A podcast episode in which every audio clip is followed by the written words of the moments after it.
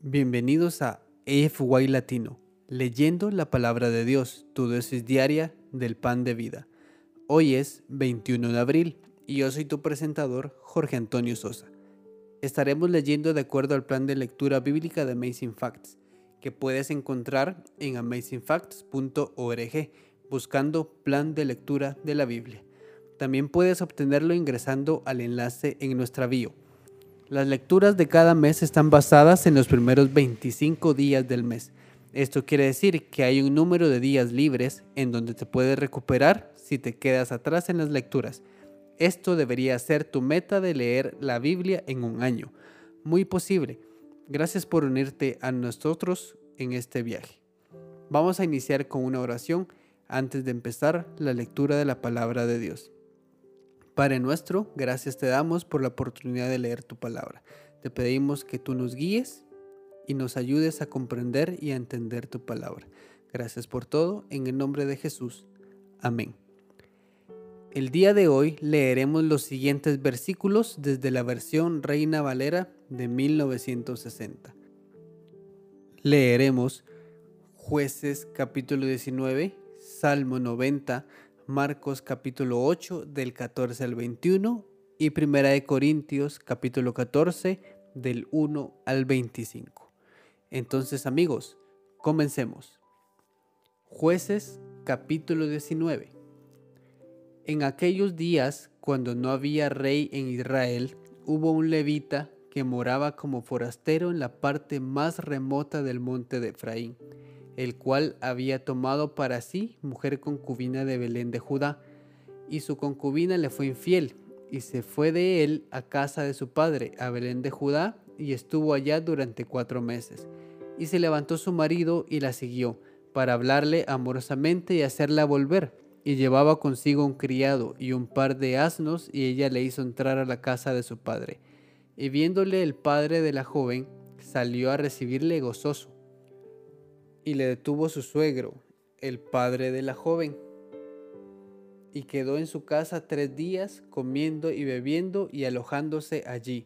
Al cuarto día, cuando se levantaron de mañana, se levantó también el levita para irse, y el padre de la joven dijo a su yerno, Conforta tu corazón con un bocado de pan y después os iréis. Y se sentaron ellos dos juntos y comieron y bebieron. Y el padre de la joven dijo al varón, yo te ruego que quieras pasar aquí la noche, y se alegrará tu corazón. Y se levantó el varón para irse, pero insistió su suegro y volvió a pasar allí la noche. Al quinto día, levantándose de mañana para irse, le dijo el padre de la joven, Conforta ahora tu corazón y aguarda hasta que decline el día, y comieron ambos juntos. Luego se levantó el varón para irse, él y su concubina y su criado, entonces su suegro, el padre de la joven, le dijo, He aquí ya el día declina para anochecer, te ruego que paséis aquí la noche. He aquí que el día se acaba, duerme aquí, para que se alegre tu corazón y mañana os levantaréis temprano a vuestro camino y te irás a tu casa. Mas el hombre no quiso pasar allí la noche, sino que se levantó y se fue, y llegó hasta enfrente de Jebús, que es Jerusalén con su par de asnos ensillados y su concubina. Y estando ya junto a Jebús, el día había declinado mucho, y dijo el criado a su señor, Ven ahora y vámonos a esta ciudad de los Jebuseos, para que pasemos en ella la noche. Y su señor le respondió, No iremos a ninguna ciudad de extranjeros que no sea de los hijos de Israel, sino que pasaremos hasta Gabaa. Y dijo a su criado, Ven, sigamos hasta uno de esos lugares para pasar la noche en Gabaa o en Ramá. Pasando pues, caminaron y se les puso el sol junto a Gabaa, que era de Benjamín, y se apartaron del camino para entrar a pasar la noche allí en Gabaa, y entrando, se sentaron en la plaza de la ciudad, porque no hubo quien los acogiese en casa para pasar la noche. Y he aquí un hombre viejo, que venía de su trabajo del campo al anochecer, el cual era del monte de Efraín y moraba como forastero en Gabaa, pero los moradores de aquel lugar eran hijos de Benjamín. Alzando el viejo los ojos, vio aquel caminante en la plaza de la ciudad y le dijo, ¿A dónde vas y de dónde vienes?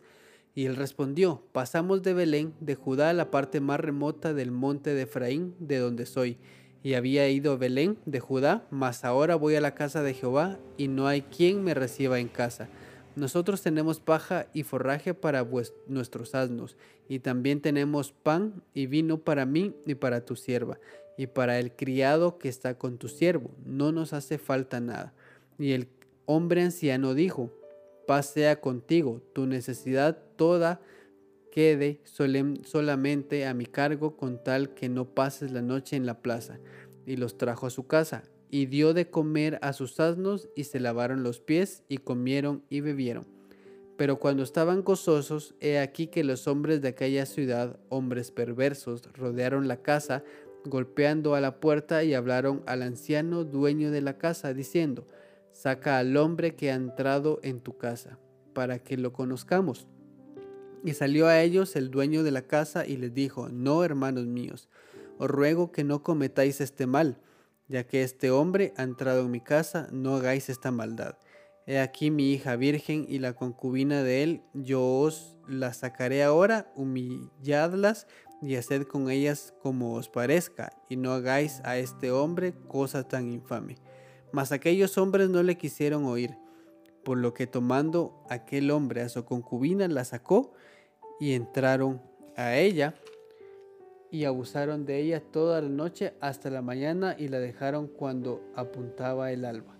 Y cuando ya amanecía vino la mujer y cayó delante de la puerta de la casa de aquel hombre donde su señor estaba hasta que fue de día. Y se levantó por la mañana su señor y abrió las puertas de la casa y salió para seguir su camino. Y he aquí la mujer, su concubina, estaba tendida delante de la puerta de la casa con las manos sobre el umbral. Y él le dijo, levántate y vámonos. Pero ella no respondió. Entonces la levantó el varón y echándola sobre su asno, se levantó y se fue a su lugar. Y llegando a su casa, tomó un cuchillo y echó mano de su concubina y la partió por sus huesos en doce partes y la envió por todo el territorio de Israel. Y todo lo que veía aquello decía, Jamás se ha hecho ni visto tal cosa desde el tiempo en que los hijos de Israel subieron de la tierra de Egipto hasta hoy. Considerad esto, tomad consejo y hablad.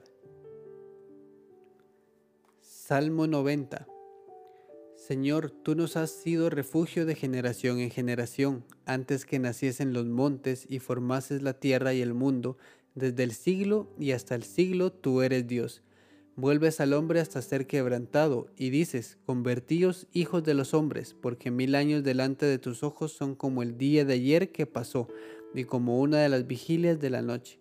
Los arrebatas son como torrente de aguas, son como sueño, como la hierba que crece en la mañana. En la mañana florece y crece, a la tarde es cortada y se seca.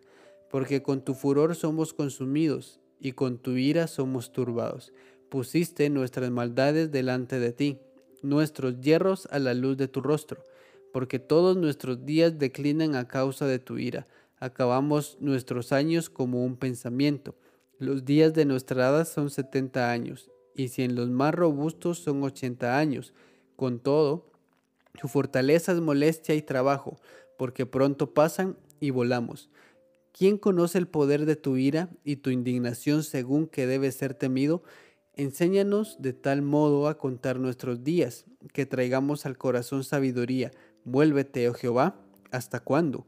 Y aplácate para con tus siervos. De mañana sácianos de tu misericordia, y cantaremos y nos alegraremos todos nuestros días. Alégranos conforme a los días que nos afligiste, y los años en que vivimos el mal aparezca en tus siervos tu obra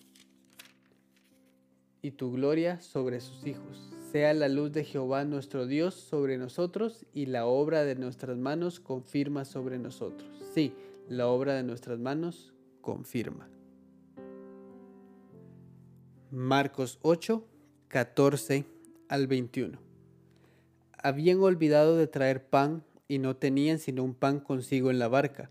Y él les mandó diciendo, mirad, guardaos de la levadura de los fariseos y de la levadura de Herodes. Y discutían entre sí diciendo, es porque no trajimos pan. Y entendiéndolo Jesús les dijo, ¿qué discutís? ¿Porque no tenéis pan? ¿No entendéis ni comprendéis?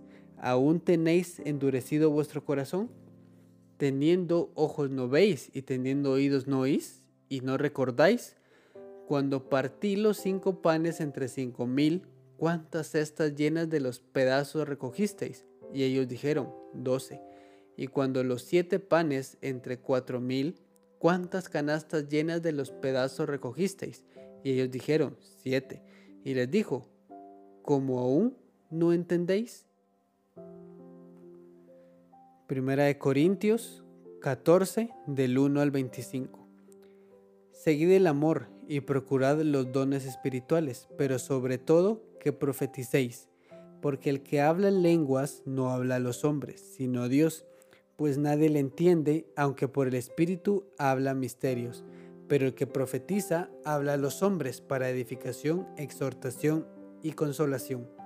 El que habla en lengua extraña, a sí mismo se edifica, pero el que profetiza edifica la iglesia. Así que quisiera que todos vosotros hablaseis en lengua, pero más que profeticéis, porque mayor es el que profetiza que el que habla en lenguas, a no ser que las interprete para que la iglesia reciba edificación. Ahora pues, hermanos, si yo voy a vosotros hablando en lenguas, ¿qué os aprovechará si no os hablare con revelación o con ciencia o con profecía o con Ciertamente las cosas inanimadas que producen sonidos como la flauta o la cítara, si no dieren distinción de voces, ¿cómo se sabrá lo que se toca con la flauta o con la cítara? Y si la trompeta diere sonido incierto, ¿quién se preparará para la batalla? Así también vosotros, si por la lengua no diereis palabra bien comprensible, ¿cómo se entenderá lo que decís? Porque hablaréis al aire. Tantas clases de idiomas hay, seguramente en el mundo y ninguno de ellos carece de significado.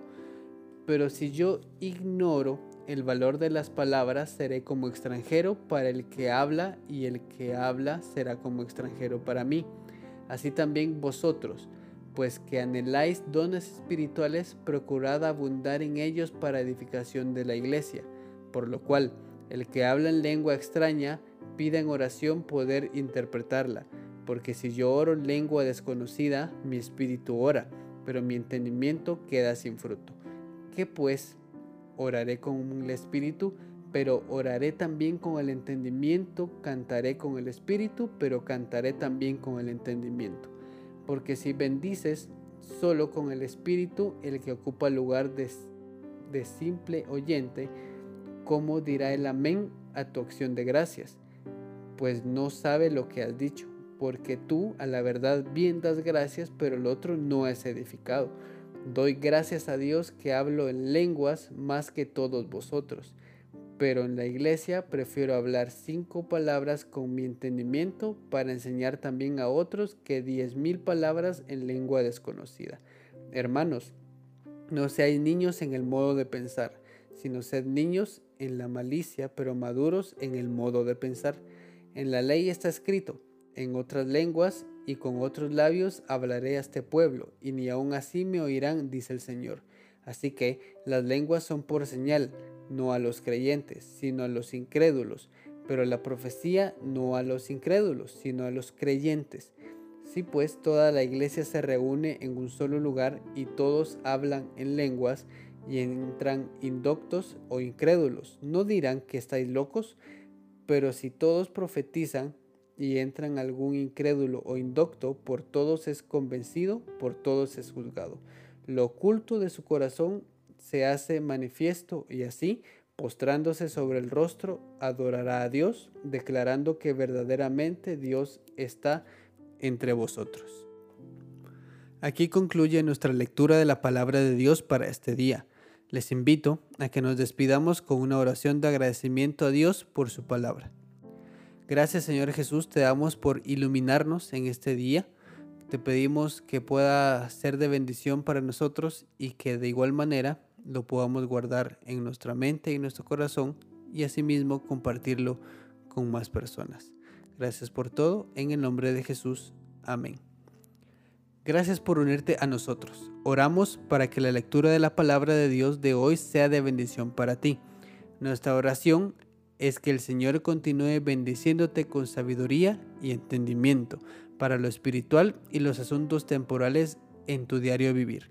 Si deseas una oración especial para ti, por favor mándanos un correo electrónico a afy.amazingfacts.org o encuéntranos en cualquiera de nuestras redes sociales en Instagram, Facebook y YouTube como Amazing Facts Youth, donde recibiremos tus peticiones de oración.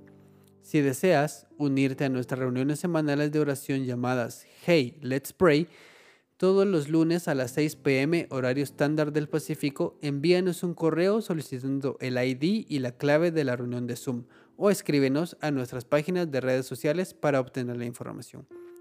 Una vez más, gracias por unirte a nosotros. Para despedirnos, disfruta de la siguiente música para que continúe reflexionando en la palabra de Dios de hoy. Esperamos conectarnos nuevamente mañana, aquí en AFY Latino, leyendo la palabra de Dios, tu dosis diaria del pan de vida. Este es tu presentador, Jorge Antonio Sosa, de Guatemala. Me despido, hasta mañana. Y recuerda, eres extraordinario y eres un tesoro. Adiós por ahora.